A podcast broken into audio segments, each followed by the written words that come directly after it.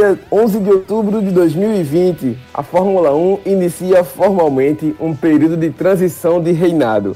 Lewis Hamilton venceu hoje a sua 91ª corrida da carreira lá no circuito de Nürburgring, na Alemanha, no GP do Eiffel, e igualou finalmente ao Michael Schumacher em número de vitórias, sua 91ª. O título, que será o sétimo, agora é só uma questão de formalidade questão de contagem regressiva até o final do ano chegar. 230 pontos contra 161 do Valtteri Bottas, que é o seu segundo colocado, que é o que persegue ali o título. Então, praticamente definido aí o sétimo título do, da Fórmula 1 como piloto para o Lewis Hamilton. Mas a corrida de hoje também teve muita coisa interessante, muita coisa importante. Teve pódio da Renault com o Daniel Ricciardo, o australiano, que vai ter direito a carimbar uma tatuagem no Siri Abtebu, que é o seu chefe de equipe. Também teve muita coisa boa e a gente vai debater a partir de agora aqui no nossa última volta. Para a última volta, para a corrida.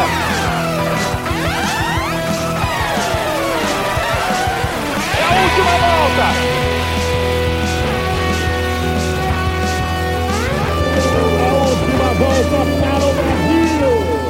É isso, amigos e amigas da Fórmula 1. Forte abraço. Eu sou o Diego Borges. Estou aqui com o Vitor Aguiar, meu companheiro Vitor. O que foi isso nessa corrida de hoje? E finalmente, né? Depois de bater na trave aí, o Lewis Hamilton finalmente voltou a vencer e superar o. igualar, né? Schumacher, né? Mas outros recordes aí já constam ele na frente do Schumacher, mas pelo menos ele agora iguala e, tipo, no tete a tete ali, já tá para superar, empatar em número de títulos.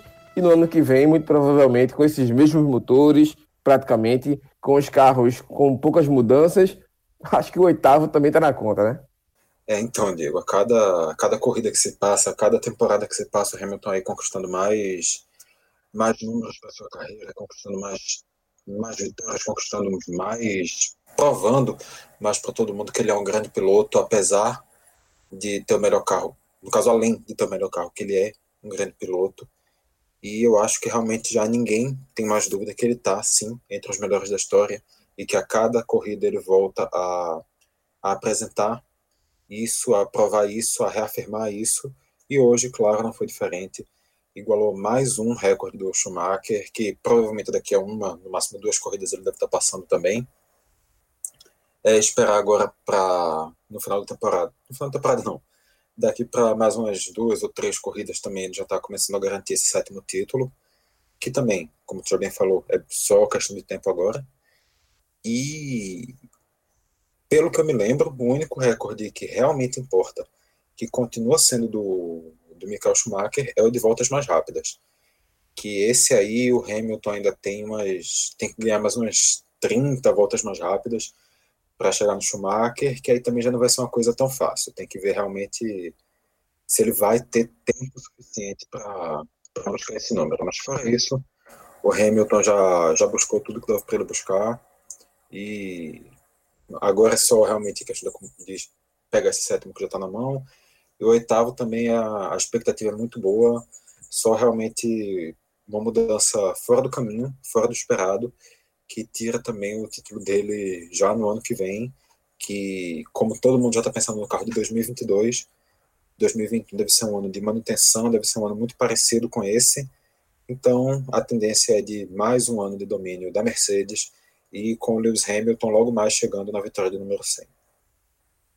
A gente não deve fugir muito disso não, deve ser realmente a tônica da próxima temporada, mas é, nessa corrida de hoje, teve algumas coisas importantes. Um circuito que há muito tempo não entrava para a carta de corridas da Fórmula 1, por ser uma região que, mesmo sendo clássica, sendo um, entre os circuitos que mais receberam corridas da Fórmula 1, mas tem muitos problemas aí de questão não só de imagem, de negociação entre os donos do, do, do, do circuito, como também com a própria Fórmula 1 mas também uma questão de chuva muito pesada. Tipo, na sexta-feira, os dois treinos livres que iriam acontecer, que também teriam a, a estreia né, de, do Mick Schumacher, do Callum Aylott, até para as equipes testarem esses, esses pilotos que são da Fórmula 2, tanto para o ano que vem, como também talvez até para 2022,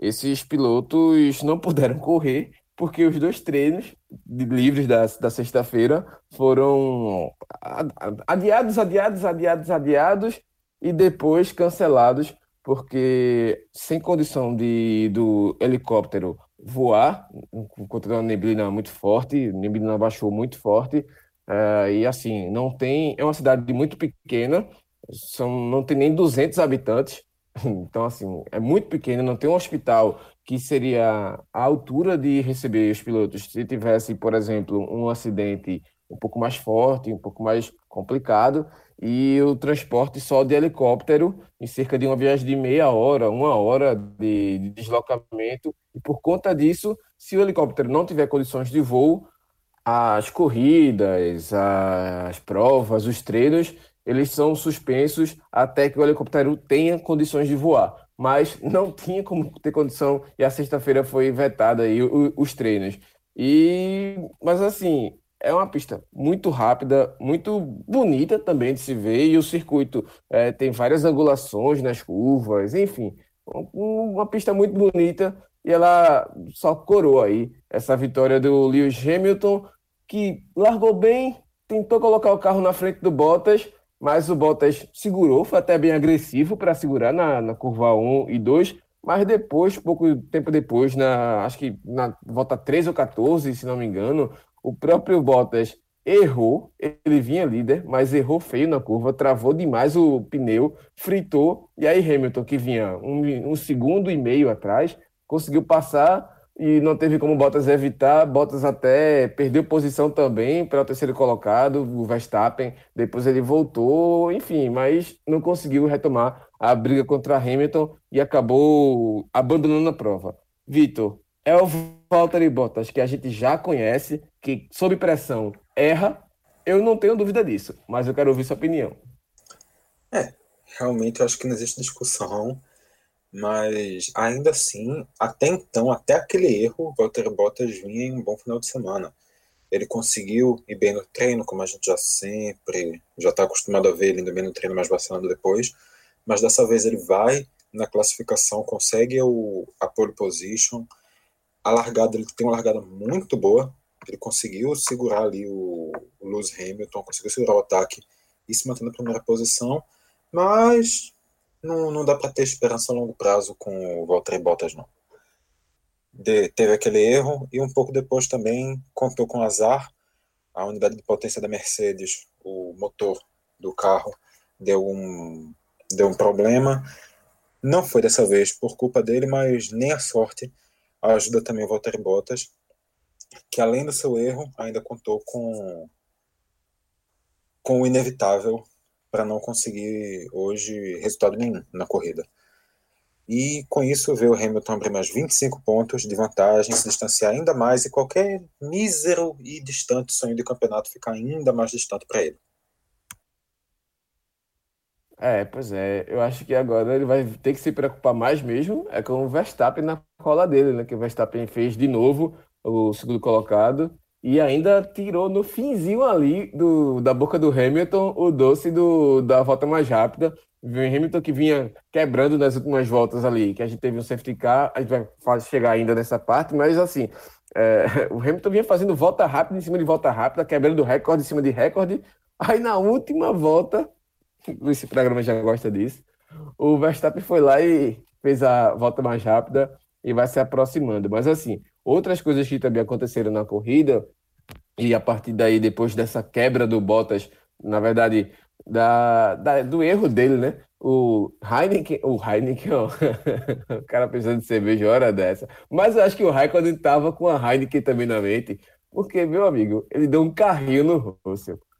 Ele meteu o carro, no, no, caso, a roda dianteira esquerda, na traseira direita do Russell, que Russell tirou as quatro rodas do chão. Eu não sei como ele não capotou. Raikkonen até tomou 10 segundos de punição. Era a corrida em que ele superava o Rubinho em relação aos números de, de provas conquistadas, enfim. Mas, assim, é, tá certo que o Rubinho tem suas é, próprias contagens que falam outras coisas, mas, enfim. No oficial, o Raikkonen passou o Rubinho. e também ele teve quase ali, né? Chegou para brigar ali pelas, pela zona de pontuação, não conseguiu, de, fato, pontuar, mas assim, travou muito com o Vettel uma corrida ali o tempo todo, com o pessoal também das outras equipes, do caso da Haas, também da Williams, mas assim, o Raikkonen correu, meteu o carro na, no, na, na pista e correu. Eu não sei muito o que esperar do, do, do Raikkonen para o ano que vem, não. Deve renovar contrato com a Alfa Romeo, mas não deixa de ser uma conquista importante para ele, né, Vitor? Também em números, né? Na verdade, o que eu queria entender para que, que o Hamilton, para que, que o Raikkonen ainda está correndo. Tipo, cara, larga, vai, vai, vai curtir teu iate, vai ficar lá em Mônaco assistindo a corrida. Sai dessa vida. Mano, tá no, tá no direito dele, né? A galera quer ele lá, então ele vai.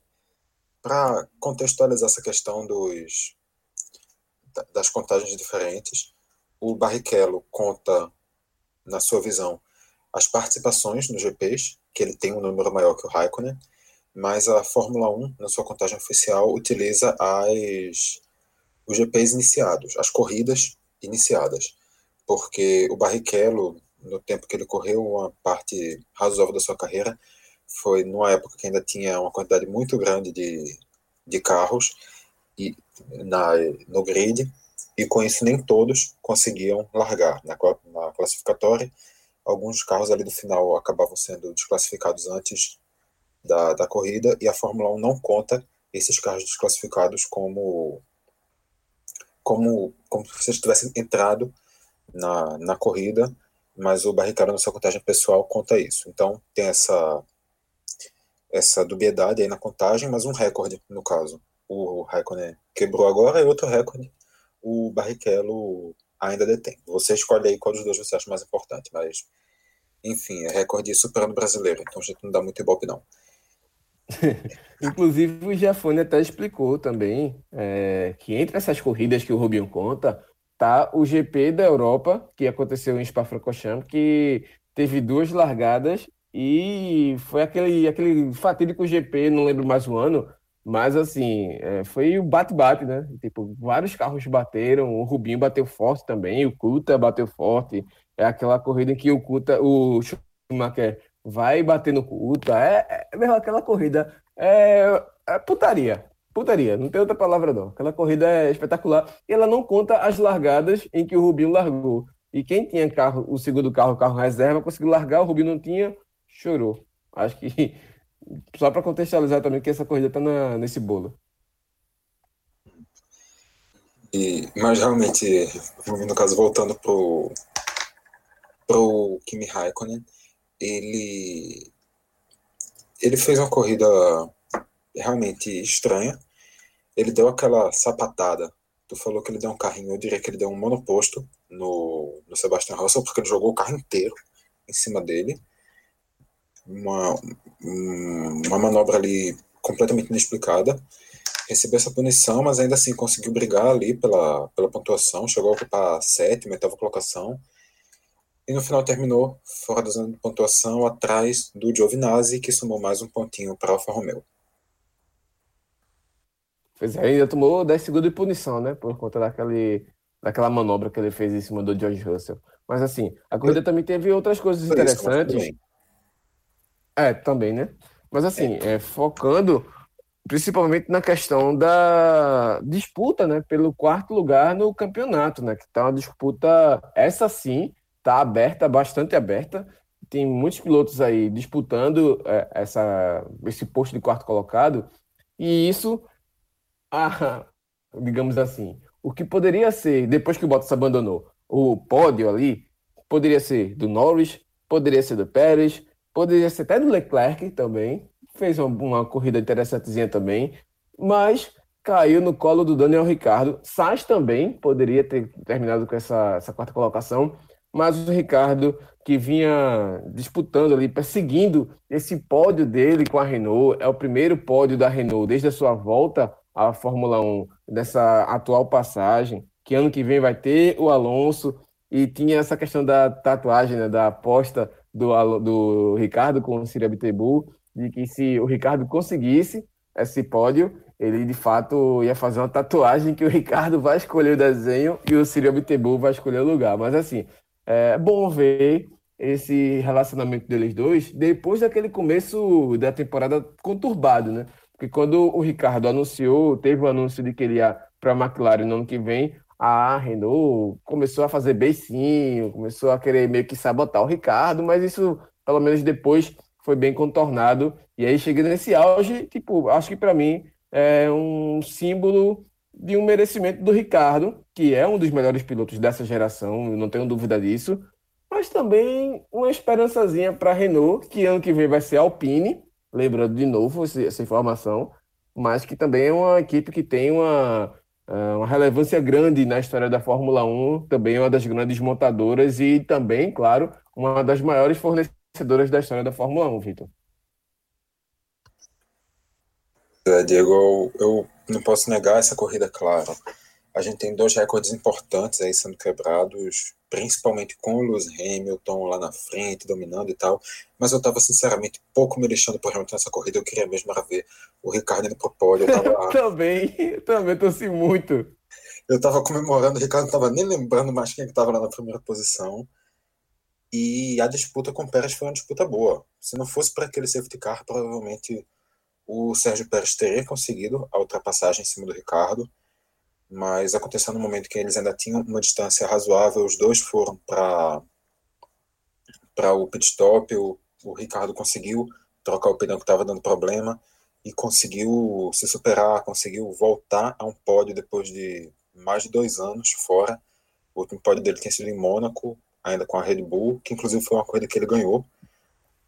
E e isso também é uma vitória, uma vitória importante para os dois lados, tanto para o Ricardo, que estava precisando se provar enquanto piloto da, da Renault, ele teve problemas na, ao longo da última temporada inteira, ele passou por mal-estar dentro da equipe, ele começou a ser questionado por não conseguir entregar aquilo que a Renault tinha como expectativa originalmente, apesar de todo mundo saber que era mais problema da Renault que dele. Ah, exatamente. E Porque, agora... assim, a Renault tinha muita limitação. O Ricardo tinha um ótimo carro nas mãos, que era o carro da Red Bull, e o Huckenberg já estava acostumado a essas limitações da Renault. Então, por isso, o Huckenberg conseguia extrair sempre aqueles resultadozinhos dentro da média dele, né? Também o Huckenberg tem seus problemas também. Mas, assim, é, o carro era muito limitado. E quando o Ricardo senta para se adaptar a esse carro, Aí, de fato, não tinha como ele não sentir essa adaptação. Agora, sim, tu falou do problema do pneu dele, é porque ele parou muito cedo lá atrás também. Ele teve uma, uma dificuldadezinha para passar o Leclerc ali, porque o Leclerc era o quarto colocado e o, o carro do Leclerc segurava todo o pelotão de trás.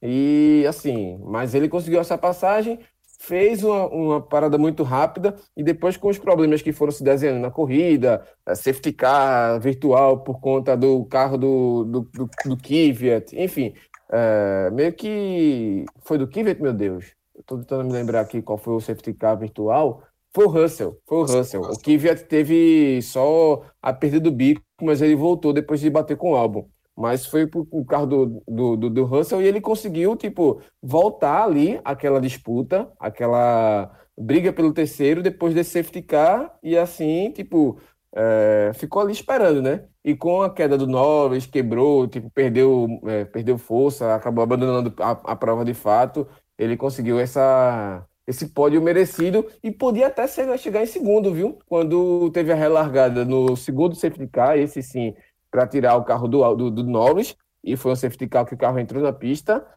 Ele meteu o carro até na frente do Verstappen, passou o Verstappen, mas o Verstappen se recuperou bem. Se ele chegasse em segundo, ia ser gigante, viu?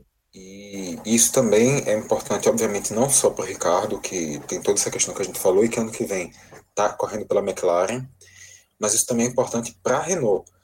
A Renault chegou em alguns momentos até a questionar o seu futuro dentro da, da Fórmula 1 Obviamente, já voltou atrás nisso. Ano que vem já, já vai estar aí com o Fernando Alonso e o Esteban concorrendo sob o nome de Alpine. Mas a Renault passou por um momento muito complicado, questionou sua presença na categoria, questionou a ausência de resultados, mas hoje conseguiu apresentar finalmente aquilo que se esperava da Renault desde 2016. a Renault consegue um pódio, a Renault consegue um resultado sólido, faz uma boa corrida que o, o Ricardo, na verdade, já vinha fazendo algumas boas corridas com esse carro, mas agora foi a aprovação que era necessária para o carro da Renault. E eu acho que também, se havia muita expectativa sobre esse primeiro pódio do, do Ricardo na Renault, um outro primeiro pódio que também sempre gera expectativa é o do Huckenberg, né? Toda vez que a gente fica sabendo que o Huckenberg vai correr, a gente já fica naquela. É agora que o Huckenberg vai, agora que o Huckenberg vai. Não foi, mas convenhamos, uma grande corrida dele também, né, Diego? Não, sem dúvidas, sem dúvidas, sem dúvidas, sem dúvidas, assim, é merecido demais, merecido demais. Eu não sei mais o que, é que a gente poderia destacar. Eu acho que, assim, da corrida, é, acho que só vale. Eu, vou, eu ia colocar já entre os destaques positivos, mas vale a gente falar aqui também, porque foi a entrada meio que de surpresa, né? Do Huckenberg, né? Porque, assim, é, o Stroll, que é o titular da, da Racing Point, não se sentia bem. Eu não sei se alguém conseguiu noticiar o motivo, de fato, então, o, é, especificar eles, qual era. Eles alegaram desconfortos estomacais e disseram que ele já não estava se sentindo muito bem desde o GP da, da Rússia. Ou seja, o famoso chicote, né? Rapaz, desde o GP da Rússia, eu acho que já não é um chicote, não. Acho que já é uma. Não sei nem o que é que tem no chicote, para dar um exemplo do que seria. Ah, então eu espero que ele se recupere, que ele volte, tudo e tal, mas assim, é, o Huckenberg não treinou, participou ainda do Qualifier, mas não largou em último, ele não participou dos treinos livres apenas. E o cara chega lá e dá a oitava colocação, tipo, vai escalando o pelotão, vai escalando, escalando, escalando, escalando, e chega na zona de pontuação. Eu acho que o Grosjean olha assim, o Magnussen, fica olhando e faz, meu irmão, velho. É o carro, ou então sou eu. Não é possível que ele não faça essa reflexão. Porque o Huckenberg, mais uma vez, é, se provando como um cara que, pro ano que vem, tá aí para quem quiser levar pichincha, viu? Um bom produto na casa, no, no mercado do Grosjean e do, e do Magnussen, eu não sei se tu percebeu, Diego, mas o Grosjean saiu com dois pontinhos hoje.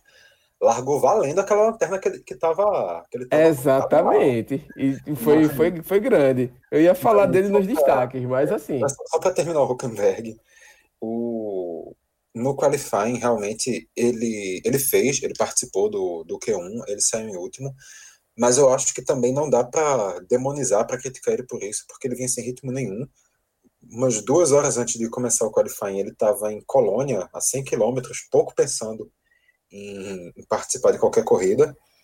E a gente viu realmente que ele estava sem ritmo, quando na a primeira volta rápida que ele deu, ele ficou uns 10 segundos mais lento que o resto da galera.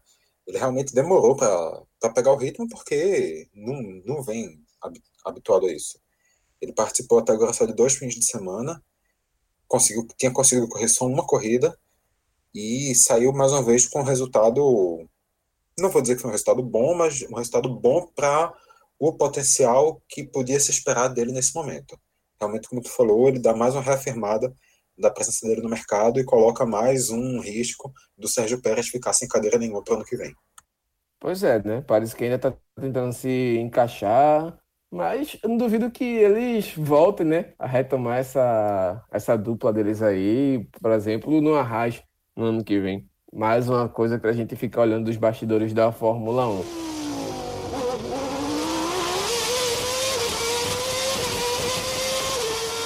Então vamos para os destaques de fato da, da corrida, porque a gente já também já está se alongando um pouquinho aqui, mas também porque foi uma corrida cheia de simbolismos e situações interessantes. Eu, você quer começar, Vitor? Eu acho que destaque positivo não tem como não falar do Lewis Hamilton, pelos motivos mais óbvios do mundo. Vitória número 91, vitória tranquila, bateu umas três ou quatro vezes o recorde da. Três não, foram pelo menos quatro vezes o recorde da, da pista ali depois do, do safety car. Depois ainda viu o Verstappen conseguir superar ele, mas ainda assim ele fez conseguiu fazer uma sequência de voltas muito boas e uma seguida da outra, sem precisar economizar o carro para isso. Destaque positivo também para o Verstappen, que fez uma, uma boa corrida, conseguiu chegar ali ameaçando muito bem o, o Lewis Hamilton, dentro, obviamente, das limitações de cada carro. Destaque positivo também fechando o pódio com o Daniel Ricardo, também pelos motivos que a gente já explicou. Racing Point e McLaren vinham tendo quedas de desempenho nas últimas corridas, mas hoje as duas conseguiram fechar com boas posições. Eu acho que também ficam com destaques positivos. E o Gasly aparecendo ali em oitavo também merece destaque positivo. O Leclerc em sétimo, de acordo com tudo que a gente vinha vendo da Ferrari, também é um destaque positivo, até porque ele conseguiu largar em quarto. E o Huckenberg também, para essa circunstância, também é um destaque positivo, chegando em oitavo. Em nono, eu vou indicar mais um destaque positivo para o Grosjean, que conseguiu pontuar pela primeira vez, uma estratégia bem aplicada da, da Haas, que viu que todo mundo estava indo para o box no safety car, disse, segura esse carro aí, e o Grosjean foi para em sétimo, conseguiu segurar ainda e sair com mais dois pontos e diminuir um pouquinho a distância da, da Haas para Alfa Romeo e fechando o top 10 com mais um destaque positivo, o Giovinazzi chegando em décimo, saindo com mais um ponto, que é exatamente o que a a Fórmula precisa que é beliscar um ponto ou outro. Ou seja, para mim, todo mundo que chegou na zona de pontuação sai com destaque positivo. Eu assino embaixo. Eu assino embaixo. Todo mundo que sai com um destaque positivo aí, e eu não tenho muito o que acrescentar, principalmente assim, pela primeira vez o Grosjean entrando aqui para mim com um positivo, mas como negativos, eu ia apontar dois. Assim, o Bottas, por tudo, enfim, tipo, por ele errar, quando ele estava com a situação de conforto, enfim, velho. Por, pelo Bottas ser o Bottas, álbum também fritou pneu, teve que fazer troca muito rápido de, de, de, pneu por conta dessa fritada. Enfim, é, apanhou do Gasly para passar o Gasly. E, bicho, e tanto que quebrou o carro, né? Assim, também não é erro dele, não é culpa dele, é caixa de potência. É, mas também, velho, álbum já começa a começa, tipo, já é criticado por boa parte das pessoas, mas assim, até a galera que meio que apoiava e dava mais compreensão ao trabalho dele também, já começa a, criticar também, porque é limitado, velho. É um cara limitado pelo carro que ele tem à mão dele. Poderia, sei lá, pedir uma configuração diferente do carro do Verstappen, enfim, velho. Ele precisa fazer alguma coisa para não cair novamente no cenário desses pilotos que o, a Red Bull queima e não conseguem voltar. Mas eu só queria focar nesses dois, Vitor. Fecho contigo. Eu acho que o, o Bottas não tem muito o que se falar, errou, e é isso. E o, quanto ao álbum, eu acho que já chegou no momento que, na disputa, ele está atrás do Gasly. Não, eu acho que não existe mais espaço para discussão sobre isso. O Gasly vem se provando, o Gasly conseguiu mais uma vez uma boa prova e o álbum segue nessa inconstância. Ele faz uma prova boa, uma prova ruim, uma prova boa, uma prova ruim. Tem erros. É que sim, não vamos esquecer que o álbum ainda é jovem, que o álbum tem potencial, ele tem, é óbvio que ele tem, mas nessa temporada ele não está entregando o que se esperava dele a partir do ano que vem. Mas eu iria além, eu também indicaria como destaque negativo o Daniel Kvyat. Claro, aquela, aquela questão da, da quebra da asa não foi por, por culpa dele, ele foi um erro, inclusive, do próprio Alexander Albon. Mas depois que ele caiu, depois que ele teve a troca, ele chegou a disputar com o Latifi. A gente via ali no final da corrida, era quase toda volta. O Latifi ultrapassava, ele ultrapassava o Latifi e logo depois ele levava de volta. Ele ultrapassava o Latifi e logo depois levava de volta. Então o Kvyat também teve uma grande dificuldade, mesmo com a asa do carro reparada. Eu acho que ele também não, não sai muito bem desse, desse final de semana, não.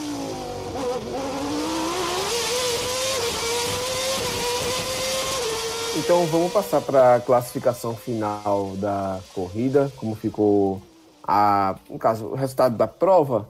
O Hamilton venceu mais uma, a sua sétima na temporada, chegando aos seus 230 pontos. Ficou na frente do Verstappen e o Ricardo, que completaram o pódio. Pérez, Sainz, Gasly, Leclerc, Huckenberg, Grosjean em nono e Giovinazzi em décimo, fechando aí a zona de pontuação. Vettel, Raikkonen, Magnussen, Latifi e Kvyat, que foi o último, foram os, que, os últimos cinco que fecharam ali a, a, os restantes que completaram a corrida. Norris, Albon, Ocon, Bottas e Russell, esses também abandonaram a prova. Só o Russell que abandonou por um problema mecânico assim de batida, né? Que o, o Raikkonen bateu nele, mas esses outros quatro abandonaram por problema de potência, o Ocon, o Ocon por problema de hidráulica, mas também questão de, de peças no carro que não, com, não completou a prova.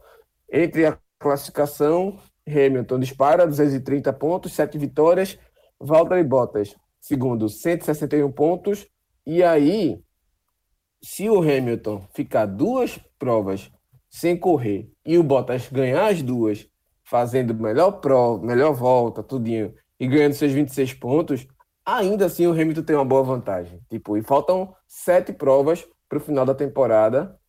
Eu já, já larguei, viu? Não sei não se alguém ainda está empolgado, não. Sete não, desculpa. Faltam seis provas ainda. Então, falta um Portugal, que é a próxima, no dia 25. Falta o Emília Romana, que vai ser em Monza. Falta Istambul, que vai ser na Turquia. Falta o circuito do Bahrein. Falta, no caso, serão dois, que serão duas corridas, é, tipo, dois traçados diferentes. E vai fechar em Abu Dhabi e as Marina. E, enfim, eu larguei, Vitor. É larguei. Eu acho que já entregava já o troféu. Não, isso sem dúvida. É aquela, na próxima corrida ainda vai estar todo mundo falando, ah não, agora ele superou o recorde, vitória 92. Essa ainda vai, esse ainda vai ser o clima do GP de Portugal. Mas quando chegar no GP de Monza, já vai ser, já vai estar todo mundo falando, não, essa é a corrida que Hamilton abre não sei quantos pontos e agora só falta isso. A partir do GP de Monza, a discussão inteira do mundo da Fórmula 1 vai ser contagem regressiva e só não vai ser na próxima corrida porque tem essa questão do recorde. Porque na prática, na prática, o título já já está aí com o dono definido. Ah, com certeza. Só, só uma correção, não é Monza. Eu falei Monza, eu me, me atrapalhei, mas é Imola, não Monza. Pronto, Monza já foi. Imola, isso aí. Ah, eu, eu, eu, dei uma assistência para você cometer também, fique tranquilo. É, é, é aquele, aquele, passo pro gol contra, eu sei. Agora, se fosse Monza, eu queria agradecer a Gasly, né? Venceu esse ano. Mas assim, Vamos seguir aí para o terceiro lugar, que é o Verstappen, se aproxima de novo do Bottas. Agora, meu amigo, agora é o Bursu, agora é o aperreio, porque olha como está a situação. Ricardo tomou o quarto lugar com esse pódio dele, merecido, 78 pontos, e abriu 10 para Sérgio Pérez, que é o quinto, 68. Lando Norris, que até então era o quarto colocado, caiu para sexto com 65 pontos, ele não pontuou. Albon também não pontuou, caiu para sétimo, 64 pontos ainda. Leclerc também deu uma encostada nesses dois, 63 pontos. E ainda, quem chegando a, quem não correu no caso, Lance Stroll, 57 pontos, ficou em nono. E quem chegou também mais perto foi o Pierre Gasly, com essa, esse sétimo lugar dele, 53 pontos. É o único desses que tem uma vitória e para fechar aí essa briga aí por essa, acho que até dá para colocar mesmo, Carlos Sainz, 51 pontos, também está ali nesse pelotão, nesse segundo, nessa série B, chama de série B. Aqui você vê que o Verstappen é que é a série B, né? Tipo, Hamilton série A, Bottas e Verstappen é série B, aí vem Ricardo, Pérez, Norris, Albon, Leclerc, Stroll, Gasly, Carlos Sainz. Oito, oito pilotos correndo aí para saber quem é que vai chegar em quarto colocado no campeonato. Claro, alguns com mais chances, outros com menos, menos chances, na verdade, mas tem corrida suficiente até para o Sainz passar o Ricardo, né? É, duas coisas, Diego. Primeiro, Menas, tu tá de sacanagem, né? Menas, Menas é, é sacanagem. É mas, aí é, é, porque eu tenho lido textos complicados essa semana. É difícil, difícil. Mas é aquela. A gente vê que a situação está realmente muito apertada quando do quarto Ricardo até o décimo Gasly, é uma vitória que separa. Se o Gasly repetir esse, esse feito aí, de conseguir uma vitória, uma zebra, em uma corrida, e o Ricardo tiver uma quebra nessa corrida, já o Gasly já passa também. Mas é uma coisa que em três corridas, com, sem precisar de vitória, se consegue tirar sem muita dificuldade.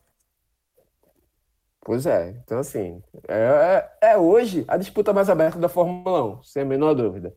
E aí, chegando lá do outro lado, da mais divisão, na Série C, tem é, Estebocon ainda, 36 pontos, abandonou de novo, Sebastian Vettel, 17 pontos, o homem que assumiu que comprou é, ações da Aston Martin, e só para a gente pontuar essa informação, eu acho uma informação importante, Vitor, porque mostra que, assim, ele comprou de fato o projeto da Aston Martin e principalmente que nessa condição de acionista também, ele não vai engolir sapo não, viu? Se alguém quiser colocar o Stroll na frente dele de alguma forma, valor, favorecer o Stroll em detrimento dele de alguma peça, alguma coisa, sei lá, do tipo, o homem vai reclamar, viu? E vai ter moral para isso, viu?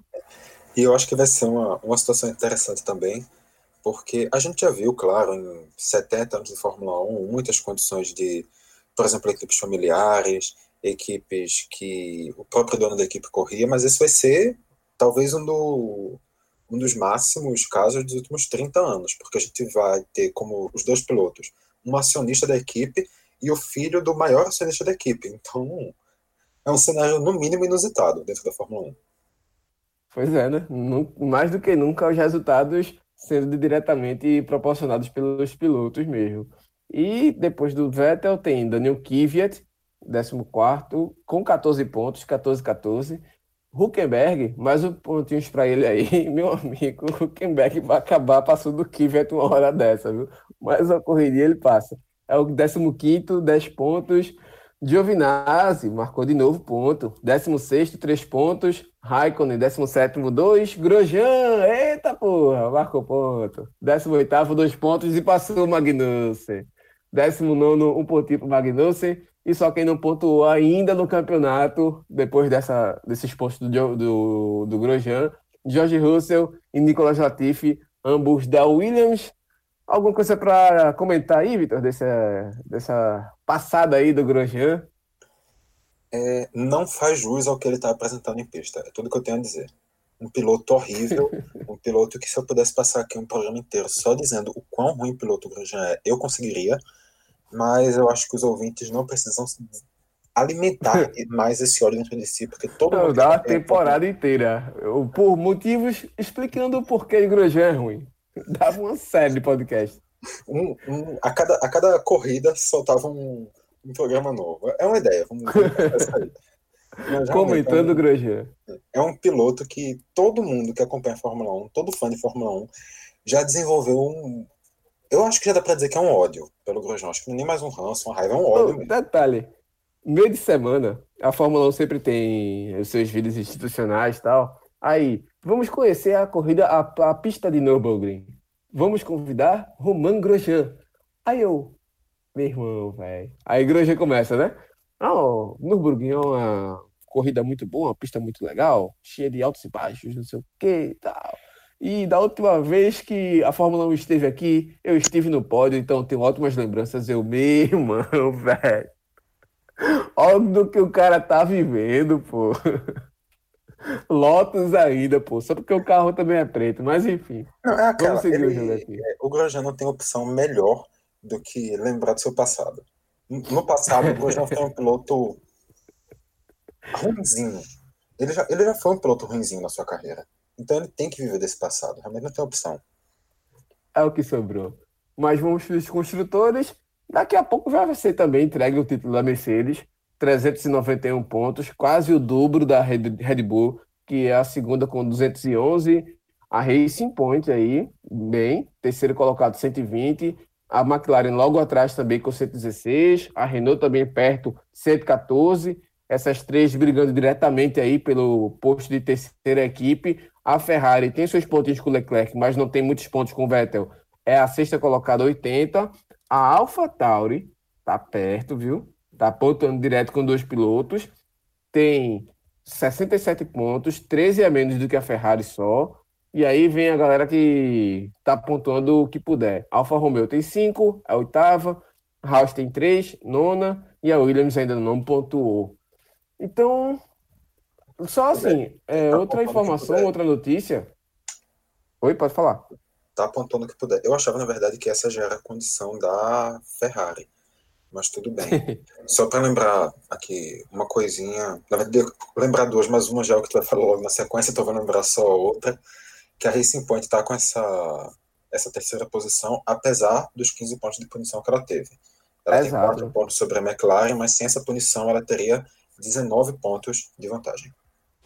Queria largar bem mais.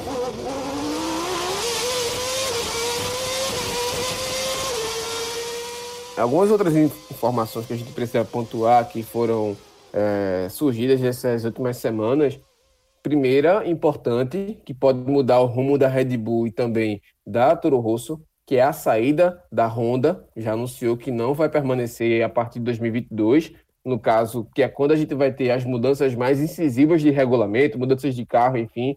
A Honda estilou os valores da Fórmula 1, enfim é um debate muito longo. A Honda também vai e volta direto na, na Fórmula 1 e mesmo assim vai voltar para o mercado bem melhor da forma da última vez que saiu, né? Saiu praticamente achincalhada ali pelo Alonso na McLaren. É, a forma do que também reclamou é um pouco desmedida, mas também o motor da Honda não era tão bom assim. Só que agora volta com algumas vitóriazinhas, né? Vitórias do Verstappen, essa vitória do Gasly também vai voltar melhor para o mercado do que chegou, né? Digamos assim, nessa nova passagem agora da Honda. E detalhe disso é que, pelo regulamento da Fórmula 1, caso uma montadora saia e a equipe não se lance com um novo montador, digamos assim, a, equipe, a montadora que tem menos clientes é obrigada, no caso, a receber esse novo cliente. E quem é que tem menos clientes hoje? A tal da Renault, que era a antes fornecedora da Red Bull, que a Red Bull deu a, a, a, rasteira para trocar pela Honda. Já pensasse o Christian Horner ligando de novo para o Sírio. Sírio, ei, pô, ei, parceiro, chega aí. Tem um negócio a contar para tu. Sabe aquele motor ali?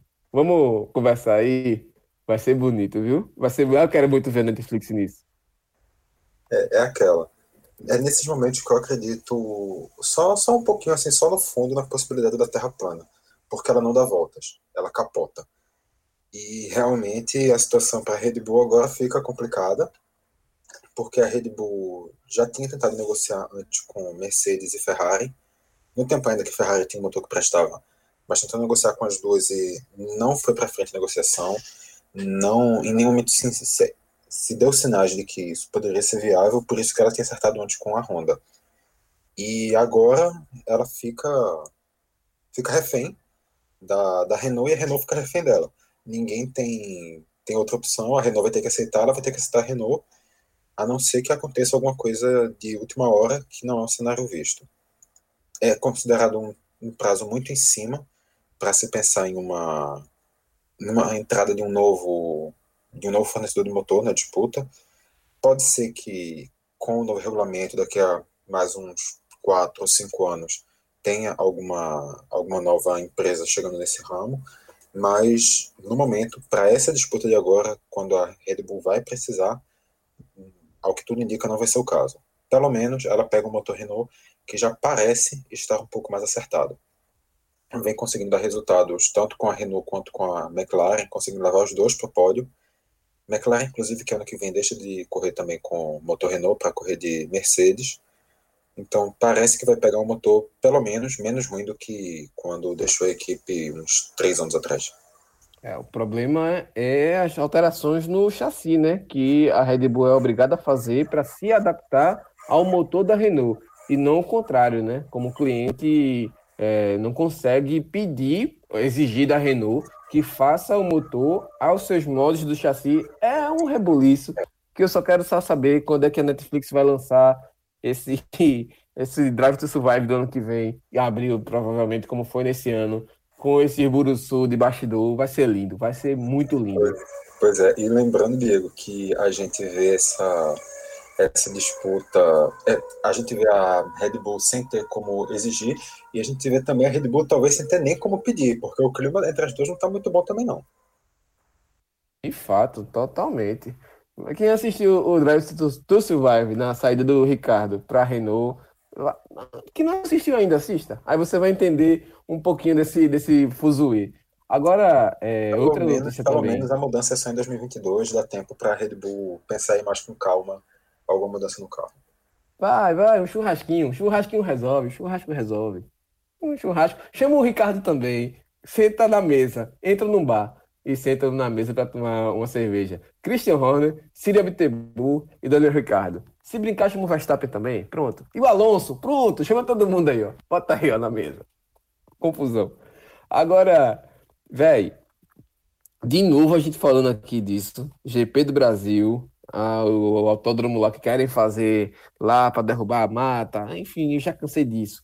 E o Chase Carey, que é um dos senhores da Fórmula 1, que é um dos caras que tem essa frente aí na negociação.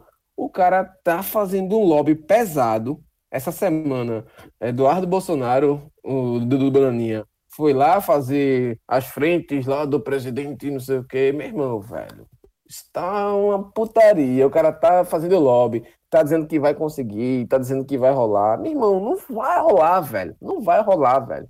Até bem, a gente viu uma das cenas mais ridículas, que foi Lewis Hamilton apertar a mão do Dudu Bananinha. E, bicho, a cara de Hamilton de constrangimento, velho, de estar ali naquele lugar. Irmão, não acredito, não, velho. Isso tá acontecendo, não. Que a turma tá engolindo essa pala do, do, do GP de Deodoro e tá achando que isso vai dar bom em algum momento da história. Oh, vamos fazer um GP lá. Um, uma situação que já tá beirando ridículo, né, Diego? Um GP que não tem para que existir, um GP que é num local totalmente agressivo à, à natureza, um GP que ninguém entende exatamente para que ele está surgindo, e ainda em negociação com uma empresa que já vem se mostrando empresa meio polêmica também, porque essa Rio Motorsports, que é quem está tentando fazer o lobby desse, desse circuito, e também é a empresa que conseguiu os direitos da Fórmula 1 aqui no Brasil após a saída da Globo. A gente viu nesse ano ela também conseguindo os direitos da MotoGP, que é a principal categoria de moto velocidade do mundo. Conseguiram os direitos que eram até então do Sport TV, liberaram para liberaram não, negociaram para transmissão na Fox Sports, na TV paga. E quando chegou no meio da temporada, eles simplesmente pararam de pagar a Disney, que é dona do Fox Sports, ficou completamente desesperada e conseguiu uma negociação direta com a empresa dona da, da MotoGP ir lá e recuperar esse, esse evento, a MotoGP, como uma, uma transmissão diretamente da, da, da emissora da Disney, porque simplesmente a empresa que negociou agora os direitos da Fórmula 1, a empresa que está querendo levar esse GP sem sentido nenhum para o Rio de Janeiro, é uma empresa que já deu calote em uma empresa, uma categoria muito similar à Fórmula 1. Então, eu tô achando, sinceramente, cada vez mais ridícula essa história da Rio Motorsports, essas negociações da Fórmula 1, essa tanto a venda dos direitos para essa empresa quanto a essa constante negociação, essa persistência inexplicável para fazer esse GP no Rio de Janeiro. Então, é, estou sinceramente ficando decepcionado, porque a gente via também uma Fórmula 1 que vinha com um discurso ecológico forte, uma Fórmula 1 que vinha com um discurso de sustentabilidade, que vinha com um discurso de reduzir os seus gastos de carbono, e agora está aí querendo aprovar uma destruição ridícula em uma mata brasileira. É isso. Paciência e esperar esse negócio desenrolar e o calote chegar. Que nada dá a entender que vai ser diferente disso. Mas a gente termina esse programa aqui, um pouquinho mais longo do que o normal, mas importante porque teve muitas coisas na Fórmula 1 acontecendo nesses últimos 15 dias.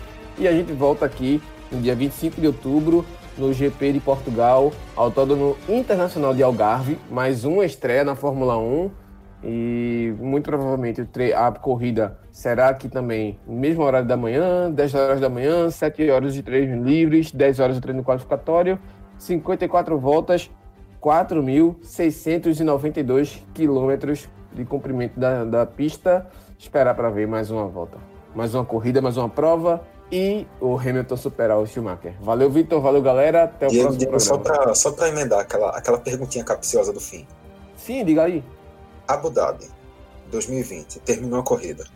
Quem é o vice-campeão da temporada 2020 de Fórmula 1? Ah, tá aberto. Tá aberto. Tá aberto. Não, não vou dizer tem, nada. Tem, não, tem, tem, essa não. Vai ficar em cima do muro mesmo? Vou, tá aberto. Tá aberto. Eu acho que o Bottas não chega, mas tá aberto. Tem mais carro. Ah, não, isso aí não tem dúvida. Mas eu, a, a minha aposta é no Verstappen. Eu, eu acho que eu acho que ele vai que ele vai fazer esse X. Não, eu vou esperar as odds da aposta aí melhorarem. Por enquanto tá muito favorável aí pro Bottas ainda. Tá, tá, tá em cima do muro, tá em cima do muro. Tô, tô, deixa melhorar um pouquinho. É isso, galera. Até o próximo programa. Até a próxima, valeu.